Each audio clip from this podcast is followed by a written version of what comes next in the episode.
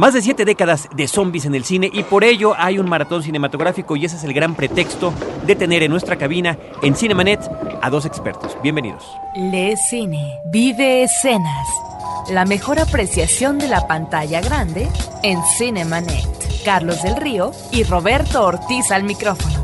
Bienvenidos.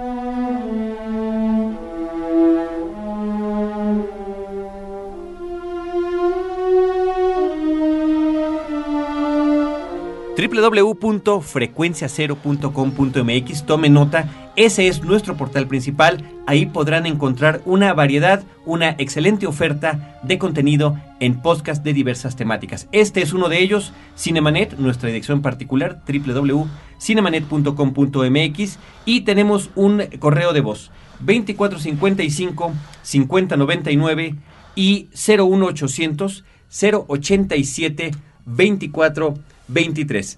Yo soy Carlos del Río, sean ustedes bienvenidos. Roberto Ortiz, ¿cómo te encuentras el día de hoy?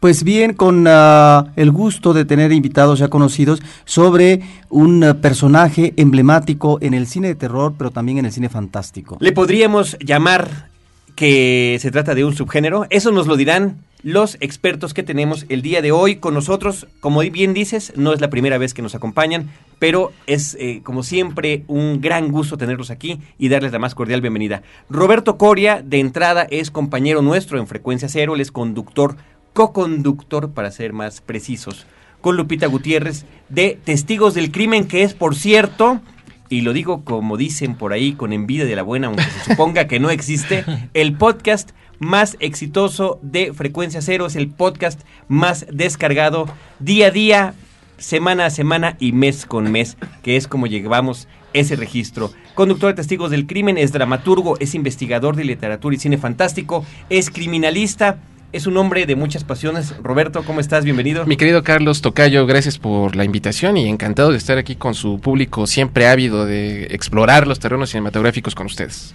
Le acompaña, por supuesto, Francisco de León, escritor, dramaturgo, poeta, loco me atrevería yo a decir, en el mejor sentido de la palabra, docente, locutor en Radio UNAM y también experto en estos temas del género del horror en particular, que es lo que los ha acercado y lo que los une como grupo. ¿No es así, Roberto y Francisco? Así es, así es ya, en una sociedad que tiene el gusto de llamarse Cadáver Exquisito. Cadáver Exquisito tiene ahora y presenta este maratón cinematográfico, se llama 70 años de zombies cinematográficos, los muertos caminan con signos de admiración, que se va a llevar a cabo en la Sala Lumière el 21 de abril del 2007, la entrada es libre.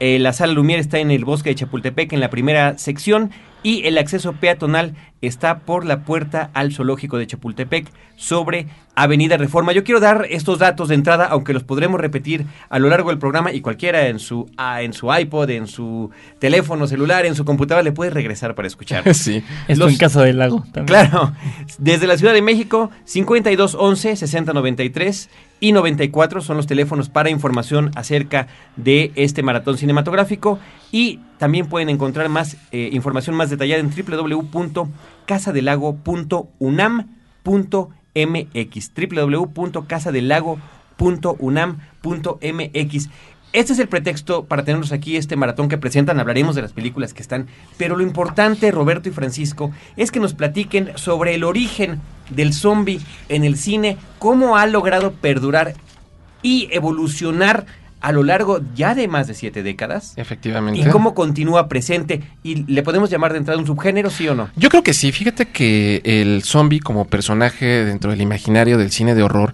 ha cobrado una mística propia gracias a varias películas. Yo diría que, la principal es La Noche de los Muertos Vivientes de George Romero, que es la cinta que le da un estatus cinematográfico como monstruo.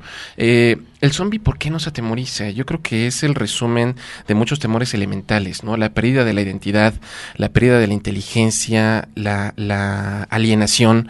Eh, es una criatura terrible que hasta la fecha continúa aterrándonos por estos eh, elementos fundamentales y que a lo largo de muchas obras canónicas, diría yo, y también a, través de muchas películas que han sido parodias, eh, copias, eh, reimaginaciones, reinterpretaciones de esta figura, eh, pues ha una dimensión enorme e importante.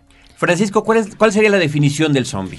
Bueno, el zombie es un- una especie de reviniente, ya sea a través de las artes mágicas o a partir de algún otro elemento extraño. Por ejemplo, en, en el caso de George Romero utiliza un, un meteoro, un cometa que está pasando por ahí. O bien en el caso de este Danny Boyle, que me gusta, es la reimaginación que más me gusta, que es un, Exterminio. es un virus. 20 Eh, Days Later es el título en inglés. 28 días después. Exactamente. Es este reviniente, pero que no tiene conciencia de sí mismo más que de sus necesidades básicas, ¿no? Es decir, se pierde este proceso de identidad, como lo destacaba Roberto, y aparece una existencia que meramente está interesada en cubrir aquellas necesidades básicas, principalmente la, de la, de la alimentación, ¿no? Ahora, se dice eh, que en ciertas películas, particularmente las importantes, hablabas tú de la de Romero del, del, del 68, si no me 68, equivoco, ¿verdad? Eh, tiene, tiene distintas lecturas lo que es el zombie. No nada más se trata del muerto viviente, sino que también es una suerte de parábola de cuestiones que tienen que ver con la sociedad contemporánea. De hecho, yo creo que es el personaje que más lecturas políticas tiene, ¿no? A lo largo de toda su historia, sobre todo cinematográfica. Eh, desde, bueno, desde el año en el que aparece este, La Noche de los Muertos Vivientes, que de por sí es un año conflictivo en todo el mundo. Eh, y aparte que, por ejemplo, poco antes de que le estrenaran asesinan a Martin Luther King, el protagonista de la película era negro, deciden retrasar el estreno en, en su en su momento. O sea, finalmente es un personaje que siempre ha tenido esa posibilidad de la lectura eh, política más que cualquier otro, no más que el vampiro, más que la criatura de Frankenstein, etcétera, que en algunas versiones sí les han dado estas lecturas, pero yo creo que la que más, eh, o el personaje que más ha tenido, siempre es el zombie, ¿no? En el caso de Danny Boyle, volviendo al caso de Exterminio, pues son gente de Greenpeace, ¿no? Prácticamente los que están este, liberando este changuito y por culpa de quienes esta gran eh, epidemia se va a llevar a cabo. ¿no? Entonces siempre hay una crítica, eh, una lectura muy política o muy contemporánea de este personaje. Y yo creo que es finalmente lo que lo mantiene vivo, ¿no? Algún amigo una vez me decía, ¿no? Que a él no le parecían zombies los de Danny Boyle. Porque finalmente todavía no están tan muertos como deberían de estar de acuerdo a la definición tradicional. Pero decía que sí son zombies, ¿no? O sea que finalmente lo que pasa es que es como todo monstruo, si no se renueva, desaparece. Entonces, ¿qué hizo Danny Boyle para hacerlo creíble a nuestros días? Ponerlo a través de una enfermedad este, producida por un arma biológica, ¿no? Y eso es lo que lo hace todavía tan aterrador para nuestros días. No, Ade- y- sí, no, adelante. No, favor. y además, por ejemplo, en el caso de Danny Boyle, eh, él eh, eh, reimagina completamente todas las características del zombie. ¿Te acuerdas de tú, Roberto Ortiz, en Las Noches de los Muertos Vivientes? Eh, eran criaturas sin voluntad que únicamente obedecían, como decía Francisco, al instinto de alimentación, pero que tú podías correr tranquilamente y escapárteles, ¿no? Eran cuates que iban muy despacio, eh, de- caminaban torpemente, eh, no tenían coordinación motriz suficiente como para pescar ahí al- al- al- a la pobre víctima. Y en el caso de, de Exterminio con Danny Boyle, Los los, zombies corren, y tienen una velocidad impresionante. So- verdaderamente son criaturas atemorizantes. Es la, la idea de una turba enardecida, ¿no? Y si los que vivimos aquí en la Ciudad de México podemos recordar los alcances que puede tener esto, ¿no? Los eh, policías eh, de la PFP muertos en Tláhuac, que es una cosa terrible. Eh, ustedes mencionan una película clásica que es efectivamente la de George Romero, Ujú. Pero tendríamos que remitirnos al pasado para considerar tal vez eh, eh, películas, no sé si más consistentes desde el punto de vista de la puesta en imágenes, del argumento, eh, del manejo del ah, mundo fantástico, como, como sería Me casé con un zombie Claro. de Claro. Jacques Tourneur y que pertenece esta película a una serie de obras cinematográficas, no solamente de la temática del zombie, sino de otro tipo de figuras del cine de terror y fantástico, en donde va a ser clave un productor que se llamó Van Lute. Val Newton, efectivamente. Y yo más allá, Roberto, me remontaría, por ejemplo, a una pequeña joya que se llama La Legión de los Hombres sin Alma de 1932 de Víctor Halperin, con el eh, memorable y entrañable Bela Lugosi, que a, a él le dedicamos una plática en la Cineteca Nacional hace unos meses. Eh, en esta película se retoma el mito desde sus raíces, que están en la religión y en las culturas afrontillanas, donde mediante estos hechizos vudús, mediante todos estos encantamientos, un brujo eh, o una persona lograba regresar a los muertos a la vida después de su muerte física para utilizarlos para oscuros propósitos y, la puesta en escena de Halperin con este Bela Lugosi maravilloso en un frac con la mano, las manos que hacía este movimiento y la, y la mirada mesmerizante era algo verdaderamente aterrador.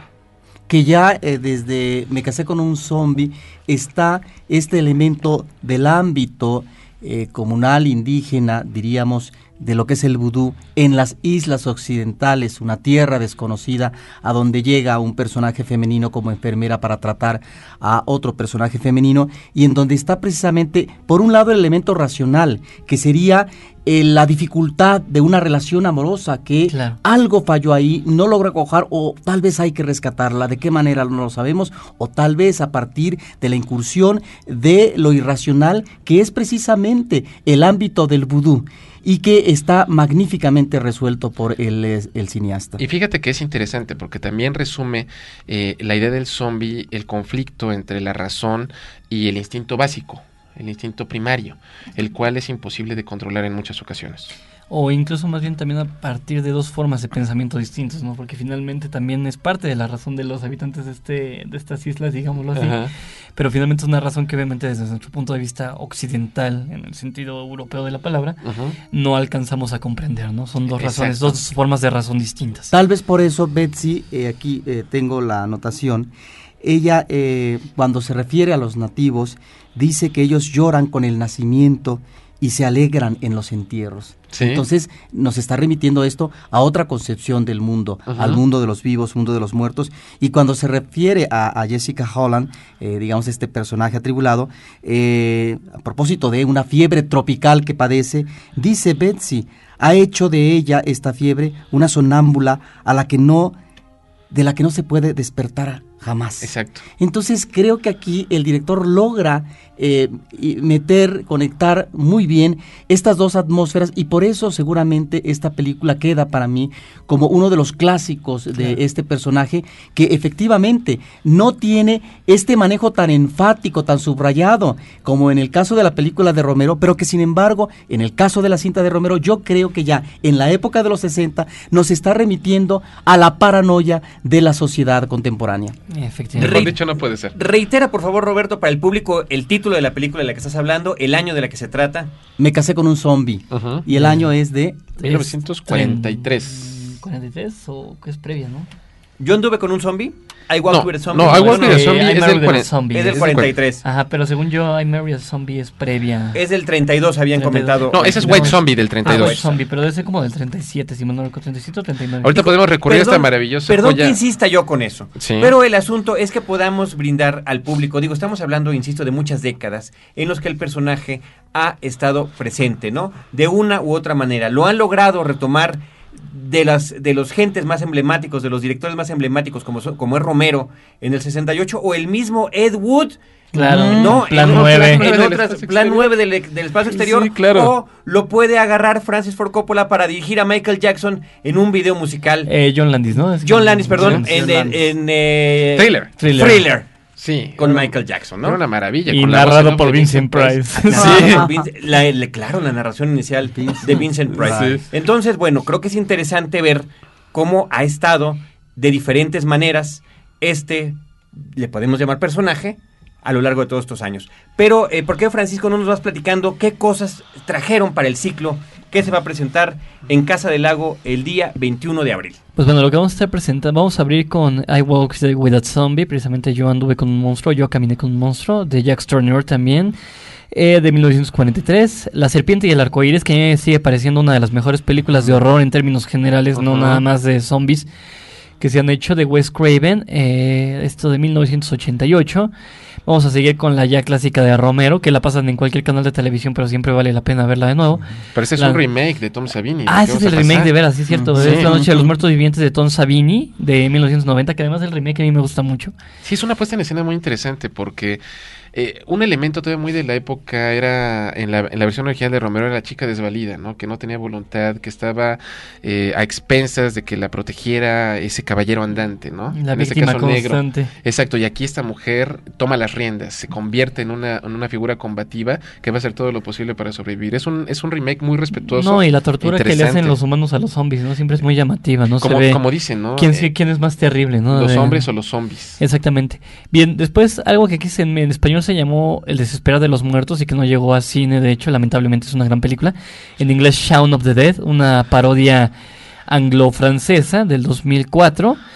Eh, posteriormente vamos a tener una conferencia que se llama La tarde de los muertos vivientes con Cassandra Vicario. ¿Quién es Cassandra Vicario? Ella es, este, trabaja en IMER, si mal no recuerdo. Sí, este, ella trabaja es para eh, productora del Instituto Mexicano de la Radio, es cofrade nuestra y una persona que conoce de cine, de serie Z y de cine gore eh, De hecho, maravillosamente. También como conocida como el Cassandra's Movie Database, ¿no? Porque creo que no hay datos cinematográficos de Es ese una- tipo de eh, cosas ese, que no ese sepa tipo de errores que se nos van los años a nosotros de repente, a ella no le pasa. sí. En ningún momento. No, Después vamos a tener la premiación a los ganadores del concurso que va a haber de Porque disfraces va a haber un zombies. concurso. Qué interesante Exactamente, esto. la convocatoria está en la página, si no me recuerdo. Sí, fíjate que, que tenemos, eh, para quien les dé flojera ver la página, una oferta. Hace algunos meses en España hicieron algo que se llamó el desfile del orgullo zombie, donde muchas personas en las calles de Madrid andaban disfrazadas de zombie en una especie de... Era una cosa muy divertida, vi fotografías. El pensé desfile que- del orgullo zombie. Sí, y, y- y vi fotografías y pensé que era un accidente o algo, ¿no? Pero, pero no era muy, muy divertido. Entonces pensamos trasladar un poco esto a, Casa del Agua de la UNAM. Queremos poblar Casa del Agua de la UNAM. Es un concurso de zombies. eh, la convocatoria está abierta. Pueden solicitar el formulario en el correo electrónico info-cadáver exquisito eh, arroba yahoo.com.mx nosotros les mandamos el, el formato electrónico para que lo llenen. Eh, no hay requisitos es una técnica libre pueden entrar en equipo o individualmente. El chiste es que ese día el 21 de abril se presenten a las 4.30 de la tarde en Casa del Lago eh, con su disfraz de zombie serán sometidos a la evaluación de un jurado que estará integrado por personalidades eh, doctas en la materia maquillistas eh, literatos etcétera. Y ¿El va a haber Va a haber tres premios, un paquete de libros eh, para cada eh, uno de los lugares, tres lugares, y habrá menciones honoríficas. Eh, es un premio simbólico, verdaderamente es por el goce de, de- de poder hacer una actividad diferente, ¿no? Digo, ¿qué, ¿en qué ocasiones te puedes disfrazar de algo interesante? Bien, y la última película que vamos a tener es eh, Dead Alive, que aquí fue conocida como, bueno, en España más bien En fue España, conocida sí. como Tu mamá se comió a mi perro, del señor Peter Jackson, esto una producción neozelandesa del 92. Que es divertidísima. Muy divertida. Vamos a hacer nuestro primer corte. Yo creo que podemos regresar a platicar de algunas de estas películas Claro del ciclo. Creo que la, la selección es muy interesante. Y volvemos con Roberto Coria y con Francisco de León, que nos están hablando de los zombies en el cine.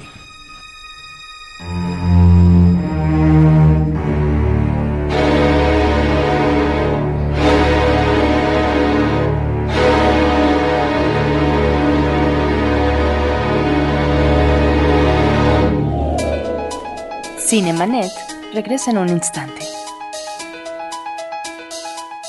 Ahora, diseñar y hospedar su página web será cosa de niños. En tan solo cinco pasos, hágalo usted mismo sin ser un experto en Internet. Ingrese a suempresa.com y active ahora mismo su plan. Suempresa.com, líder de web hosting en México. Historias múltiples en tiempos cortos. Cinemanet. Regresamos.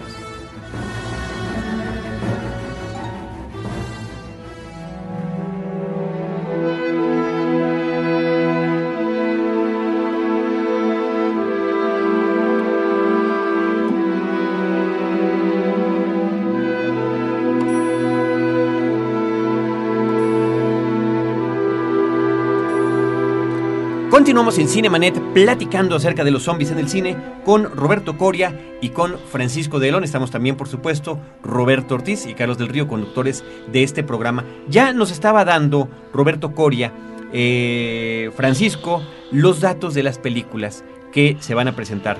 Eh, de I Work with a Zombie ya hablamos un poquito, La Serpiente y el Arco Iris, pues ya nos hizo un comentario eh, Francisco y tú también, Roberto. Me parece importante hablar de una cinta que no llegó a la cartelera aquí en México, Shaun of the- Shaun of the Dead, El desesperar de los muertos. Grandiosa. De esos, de esos bautizos este, al español infames, ¿no? Ah, sí, totalmente. pero, pero es una película interesante, por, ¿cómo dices? El, el- Ahora, el- este, ba- este bautizo al español, ¿de dónde es? ¿Es de España? ¿Es de la versión en video en México? Sé que es de la versión en video en Es México. en video en México, sí. Ok. Es- es ¿Cuándo llega la versión en video? Eh, llegó Hace un par de años, aproximadamente si no hace un par de años y que fue como ocho meses después de que se estrenara en Inglaterra, ¿no? Ujú, Que esa era la referencia principal. Más o menos ocho meses, un año después de que se estrenó en Inglaterra. Y que fue una sorpresa, ¿no? Para muchos verlo directamente en, en Sí, en sí, video, sí. ¿no? Que no ¿Por llegara... qué está esta película en este ciclo y por qué es tan eh, importante? Mira, todo, todo monstruo cinematográfico creo yo que ha eh, experimentado diferentes etapas en su desarrollo fílmico. Está desde, el desde la irrupción, el tratamiento formal, eh, la reimaginación y llegamos a la parodia. Eh, of the Dead o El Desesperar de los Muertos no es exactamente una parodia, no se mofa del género o del subgénero ni de sus convenciones. Por el contrario, es la historia de un eh, cuate, cuate muy pobre diablo, un vendedor de eh, artículos electrónicos, eh, desencantado de la vida, con relaciones frustradas, cuyo único amigo es un parásito que, que, vive en su casa jugando videojuegos. Y de repente, dentro de su mediocridad, toda, toda esta eh, cotidianidad, toda esta rutina, donde él se revela más bien como el verdadero zombie de la película, eh, se ve irrumpida su, su existencia con eh, la llegada de, esta, de este ataque de zombies, muy en deuda con las películas de George Romero, donde eh, las causas de la, del brote de zombies no quedan nunca precisadas. Eh, todo, toda esta rutina eh, eh, comienza a, alternarse con, en el fondo, en un segundo plano maravillosamente plasmado, con este ataque de zombies. Y, el desenlace es de lo más inquietante en términos de, la reflexión que ofrece sobre cómo el ser humano en, nuestros días puede ser un zombie. No, y, que además a mí me resulta un, un detalle grandioso, ¿no? Yo tengo toda una bueno, junto con un amigo hemos desarrollado toda una forma de teoría, digámoslo así, sobre el, nuevo cine de perdedores. Ah, yo adoro estos personajes verdaderamente. Me parece que el perdedor surge como un nuevo tipo de héroe, desde el Napoleón Dynamite de este Jared Hess o el Clerks, Libre. Clerks, Clerks, también. Eh, Big Lebowski. Big este, bueno, hay, perdedor, bueno, este personaje Frank, ¿no? Incluso de Little Miss Sunshine también me resulta un fabuloso perdedor. Oye, toda la familia. Vamos a invitar a tu amigo para hablar del cine de los perdedores. Exactamente, sí. Me gusta. Hablaremos de Y precisamente Shaun de esta película cumple con este papel, ¿no? O sea, es el perdedorazo terrible, pero que víctima de las circunstancias este, se va a convertir en este nuevo gran prototipo de héroe, ¿no? Creo que este cine es muy importante por eso, ¿no? Porque finalmente ante esta carencia de figuras heroicas o ante esta falsedad que se ha dado ante las figuras heroicas así todopoderosas, de repente que surja un una especie de héroe del cotidiano, digamos, tratando de extraerse del mismo. Eh, a mí me encanta la película porque el primer pensamiento que le viene al sujeto, ¿dónde voy a llevar a salvar a la gente que más amo para que evitar esta plaga de zombies? Al bar que frecuento, bueno, al pop que frecuento, ¿no? O sea, la posibilidad mayor de salvarlos es llevarlos a ese pop terrible, hace que mi exnovia detesta, pero ahí estarán más seguros. ¿Por qué? Porque yo siempre me he sentido seguro. Yo, doy una paliza maravillosa entre eh, eh, todos estos personajes pobre diablescos. le, ponen le propieran una, una, una golpiza a un zombie con una canción de Queen de fondo, ¿no? Eso es una cosa muy, muy divertida. No, la película yo, yo creo que es interesantísima desde el punto de vista, eh, podríamos decir, de la parodia. Aunque no es una película que te cause las grandes risotadas, es una película de un guiño constante a quien gusta de esto, que te la, te la pasas todo el tiempo con la sonrisa en la boca, creo que en un par de ocasiones puede uno soltar la risotada, pero nada más. Y empieza, ahora sí que con el despertar de este personaje, su caminar, que es el caminar clásico del zombie, y es simplemente porque apenas está levantando en el día y está bostezando. Sí, la secuencia del bostezo es fabulosa, ¿no? Sí, piensas que lo primero que va a aparecer es un zombie y es el Shaun despertando. Y así están, como dices, de fondo las gentes en sus rutinas diarias, actuando como zombies, la gente en el supermercado, todo mundo haciendo de manera mecánica sus labores cotidianas y de repente llegan los zombies de verdad y nunca puedes porque siempre hay un corte cuando te van a cuando te van a decir qué es lo que está pasando, algo lo interrumpe. El tipo hace el zapping en la televisión. Exactamente, ¿no? Entonces, eh, es, un humor británico muy interesante. Sí, muy sutil, muy fino. Que, sí, no es el pastelazo gringo, ¿no? Finalmente, afortunadamente. Claro, y, sí, porque aquí le hubieran puesto Loca Academia de Zombies, ¿no? Pero ¿por qué no llegó la ¿y, dónde está el zombie? ¿Y dónde está el zombie? dónde está el zombie? Son cualquiera de las dos opciones que pudo haber tenido. ¿Por qué, ¿Por qué no llegó Roberto Ortiz? No me lo imagino, no, no, no sé. Pues hay ciertas películas que simplemente creen a la hora de la distribución que no van a pegar en el cine y simplemente no las pasan. Sencillamente, y creo que esto es algo que nos pudimos perder, pero que podremos rescatar a través de este maratón. Y curiosamente creo que hay otro par de películas donde la acción transcurre, bueno, ya mencionamos Exterminio, 28 Days Later de Danny Boyle. Eh, estaba yo pensando en esta que te preguntaba en el corte, Life, Force, Fuerza Siniestra, que también e, es, de, es pues es exótica, ¿no? Sí, fíjate que sí. El, el Life Force, eh, muchos la leen fundamentalmente como una película de vampiros. Y, y yo creo que en la, en, en el, en, la apariencia, yo me quedaré también de alguna manera con esa lectura. No hay que olvidar que el vampiro y el zombie son dos seres que tienen eh, muchísimos vínculos, ¿no? Al final de cuentas, eh, los dos regresan de la tumba por diferentes razones. y solamente que el, el, vampiro es el encantador, el zombie sería como el, primo retrasado y torpe del vampiro. En Life Force de Top Hopper. con capacidades diferentes. sí. en, Life, en, Life, Force de Top Hopper, que, que, bueno, todos lo recordamos por la masacre de Texas, Juegos Diabólicos. Eh, vaya, es un artesano que, que ha cimentado su carrera en el terreno del horror. Es, es, una historia muy en, de, en, deuda con la ciencia ficción donde una tripulación de, de, una nave espacial en el futuro se va a encontrar con otra a su vez que si mal no recuerdo está en la cauda del cometa Halley uh -huh. y ahí van a encontrar aquí a tres seres, tres humanoides que una vez que los han despertado van a comenzar a hacer una serie de tropelías, van a alimentarse de la fuerza y de la energía. De la fuerza vital, que es el título de la película, Life Force, ¿no? Y uh -huh. literalmente se chupan a la gente claro, y le comen la carne.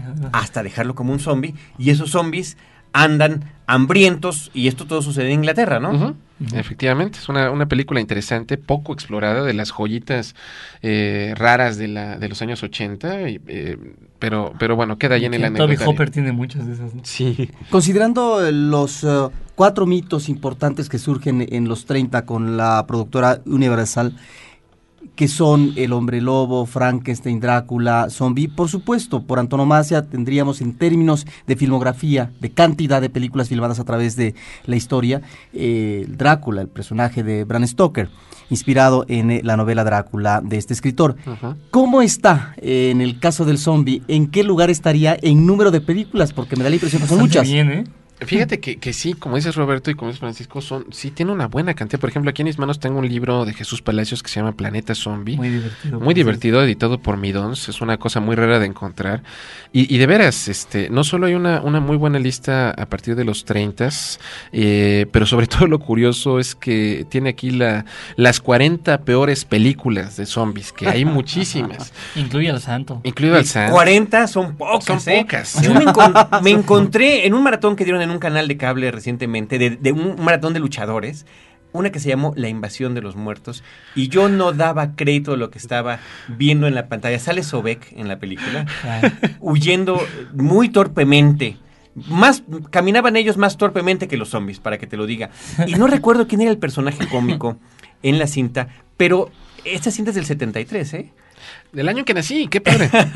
ya, ya te delatas. Sí, ya me delaté. Y este en algún el personaje que el personaje cómico de la película a la hora de que lo rodean los zombies finge ser zombie y se va con ellos.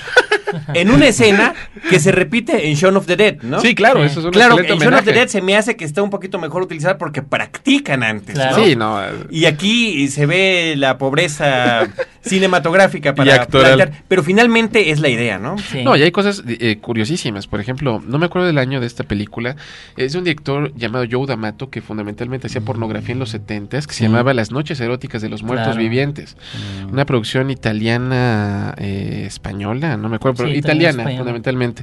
Eh, donde una es, es, el absurdo total, ¿no? La pareja clásica de, de, bella damisela en poca ropa, con el héroe gallardo y todo eso, van corriendo huyendo de los zombies, pero se detienen en un cementerio para aventarse allí un, un, un encuentrito sexual. Uh -huh. Y mientras les dan margen a los zombies para que lleguen y los devoren. Es una cosa verdaderamente curiosa, ¿no?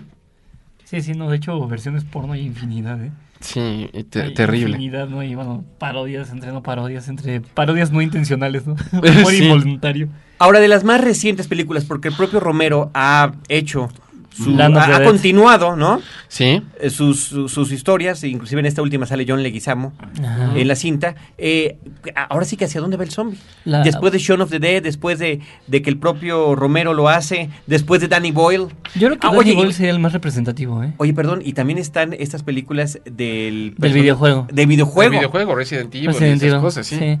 Yo creo que el más representativo va a ser Danny Boyle, ¿no? La forma, insisto, de, de revivir al zombie a partir de un temor que tenemos presente, el arma biológica o sea, esta posibilidad de que a partir de una guerra biológica surga, surge este monstruo me parece lo más renovador. ¿Y qué es lo que retoma, de hecho, Resident Evil? ¿no? Bueno, en la primera, la segunda yo la detesté francamente. Eh, Pero creo que es como se debe renovar el personaje, insisto, ¿no? Esta, esta posibilidad de darle una lectura social, desde que George Romero fue muy bien en, en las secuelas de, de Su Noche de los Muertos Vivientes, de la segunda parte ubicarla en un búnker militar, que también es otra forma La de... tercera. En la tercera es eso, ¿no? Eh, de ponerlo en un búnker militar, que también es otra forma de perder la individualidad. Finalmente el militar por excelencia de nuestros días, sobre todo a partir de la década de los 50, es una representación de la pérdida de la individualidad. Y la segunda en un, En un centro comercial. comercial. En un centro comercial, en un mall. Me, me parece muy afortunado. Entonces yo creo que hacia allá se debe de revivir, ¿no? Porque últimamente, digo, ha habido cosas muy poco afortunadas, ¿no? Esta de la tierra... La, Ah, isla la tierra de los muertos, o no sé que también está en un videojuego, que es un video... House of the Dead. House of the Dead. Que es Sí. terrible la película y tiene hasta el parlamento más estúpido que he oído en... ¿Por qué quieres ser inmortal? Para vivir por siempre. Y nada más le faltaba un ba, por el estilo, era terrible la película. Un español pésimamente mal pronunciado, etcétera. Sí. Pero creo que es hacia allá donde debe de ir el zombie, ¿no? Hacia el experimento que, que se atrevió Danny Boyle. Viene una secuela, por cierto, Sí, ¿no? 28 meses 28 después. meses después. No la dirige él, pero él lo está produciendo. Ah, bueno, esperemos que lleve su sello, ¿no? Ajá, y, que, eh. y que lo haya cuidado. La Él dio su visto español, bueno, ¿eh? la dirige en él dio no su acuerdo visto bueno totalmente. Y decía él que no la quería dirigir que porque nunca se le ha ocurrido dirigir una secuela, ¿no? Y que no se le ocurre cómo. Entonces, este... Pero él da totalmente su visto bueno para el guion, para el director, etcétera, etcétera, etcétera. Habrá que ver qué, qué tanto cumple, ¿no? Pero yo creo que es hacia allá hacia donde se debe dirigir el zombie, ¿no? Hay, ha habido experimentos un poco más arriesgados. De hecho, a mí no me gustó la última de Romero, debo ser franco. Ah, ok. Oye, ¿y ahora qué opinan, por ejemplo, eh, insistiendo con esta película de Exterminio, del doble final que maneja la película, ¿no? Que además se presentó cinematográficamente. Que, que fíjate que es interesante, digo, darle, darle, creo yo, darle desde mi punto eh, de vista personal, darle las dos opciones al espectador, ¿no? Yo creo que estos pobres cuates, después de todo lo que vivieron, yo como espectador sí quiero que tengan un final feliz. Pero sin, eh, eh, y sin embargo, el, el final pesimista Es muy creo que redondea, exactamente, redondea estupendamente el argumento. Yo me quedaré con el final pesimista. Sí, con, como cine clásico a mí también me funciona más el final alternativo, ¿no? Porque si era- acá empieza la película en una escena de hospital, acabaría igual en una escena de hospital y da una mayor circularidad a lo que le pasó a los personajes, ¿no? Sí, porque si no sería el final feliz. Sí, al final feliz. Sí, si en algo a lo mejor podemos coincidir es que en el caso del cine fantástico, el más interesante, el que trasciende, es que eh, el que está estableciendo eh, el canal eh, reflexivo a propósito del ámbito social, político que está registrando, como ustedes han mencionado. Completamente de acuerdo. Y que además, bueno, yo también pondría muy en duda el final oficial, lo pondría en duda si es un final feliz, ¿eh? Mm. O sea, porque pasa el avión, pero ¿qué está pasando, no? O sea, Mm. capaz de que el militar que llegue es igualito que los anteriores que ya habían enfrentado, ¿no? Bueno, ya lo sabremos en 28 meses. 28 meses después, claro, ¿no? ya no ya no regresará entonces Killian Murphy, que además fue no muy, muy grata su presencia. Sí, por supuesto. Como siempre, fresco. ¿no? Exacto. Como siempre. Y que ahora regresa, por ejemplo, con Danny Boyle en Sunshine. Sí. Y, y fue ahí donde lo conocimos, además. Claro, maravilloso. Entonces ha tenido una carrera, de hecho aquí sin querer un día le dedicamos un programa porque hablamos de varias películas donde él estaba apareciendo, que curiosamente en ese momento había una que se estrenaba en el cine, había otra que estaba de estreno en DVD y este, bueno, eh, sale en Batman. Es maravilloso. Entonces, bueno, Es un actorazo, ¿no? El- la joven con el arete de perla también. En el Su desayuno en por ahí. Desayuno en Plutón. Y acabo de ver una rareza que no sé ni cómo se llama, donde él también le hace un empleado de supermercado. Ah, Y que yo la vi porque resulta que tiene un fragmento de un grupo que a mí me gusta mucho, este, que se llama Los Magnetic Fields, y precisamente de mi rola favorita. Y ahorita estoy tratando de ver cómo se llamaba la película, porque además es un Killian Murphy muy joven, ¿no? aquí en Cinemanet te lo vamos a investigar. Muy bien. Perfecto. Queda la deuda. Eh, Francisco de León, Roberto Coria, muchísimas gracias por Pues, habernos acompañado. Yo quisiera que de propia voz reiteraran al público que nos escucha la invitación al maratón de cine 70 años de zombies cinematográficos Los Muertos Caminan. Será el sábado 21 de abril del 2007 en punto de las 10.30 de la mañana en Casa del Lago Juan José Riola de la UNAM. Es muy sencillo llegar. Pueden eh, arribar por el Metro Auditorio eh, sobre Paseo de la Reforma. Estamos en el bosque de Chapultepec en la primera sección. El acceso peatonal es por la puerta de, entrada al zoológico en Paseo de la Reforma. Pueden consultar la cartelera en www.casadelago.unam.mx y si quieren inscribirse al concurso de disfraces Los Muertos Caminan, pueden solicitar el formato electrónico a info-cadáver exquisito arroba yahoo.com.mx. Para mayor referencia de la entrada, una puerta antes enfrente de Tlaloc. Ándale, mejor no puede ser. Perfecto. Roberto Ortiz. No, pues eh, que realmente con esto estamos convidados y muy seguramente va a haber muy buen público para esto que es realmente una- un platillo que habrá que disfrutar. Recuerden nuestra página principal www.frecuenciacero.com.mx. Francisco Roberto Coria, y Roberto Ortiz. Sí, Muchísimas gracias Al contrario, por habernos gracias. acompañado, nuestro, nuestro compañero de testigos del Gracias, amigos. crimen, el podcast más escuchado de frecuencia cero. No, pues, te- tenemos excelentes maestros en Cinemanet, la verdad, yo no es el guayabazo, pero he aprendido mucho de ustedes. No, no, no. Y siempre son inspiración. Por y además favor, es al refrescante contrario. venir a hablar de, de otros temas que nutren más el espíritu que toda la onda sangrienta que vemos en la vida real, ¿no? Bueno, esta es tu casa una y dos veces. Gracias. Por lo mismo que estamos comentando. Recuerden, Cinemanet, dos veces a la semana en su versión de podcast, una vez a la semana si están en la zona metropolitana de la Ciudad de México, a través de Horizonte 107.9 FM, todos los jueves a las 10 de la noche. Muchísimas gracias, los esperamos en nuestro próximo episodio. Ya saben, siempre habrá alguna entrevista, algún tema interesante que tratar aquí donde platicamos de cine, cine y más cine.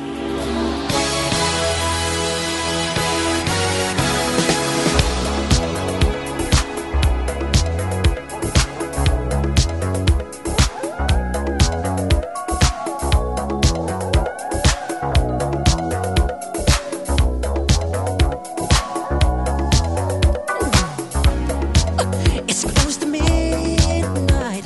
Something evil's lurking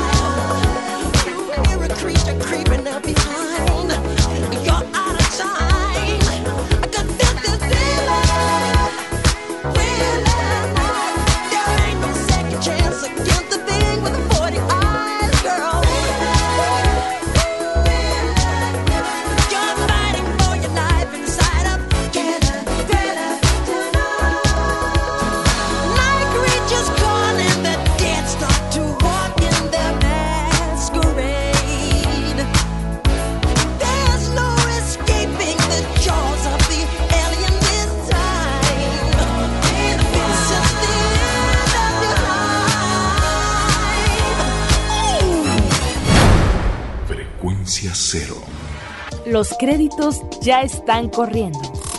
Cinemanet se despide por el momento. Más en una semana.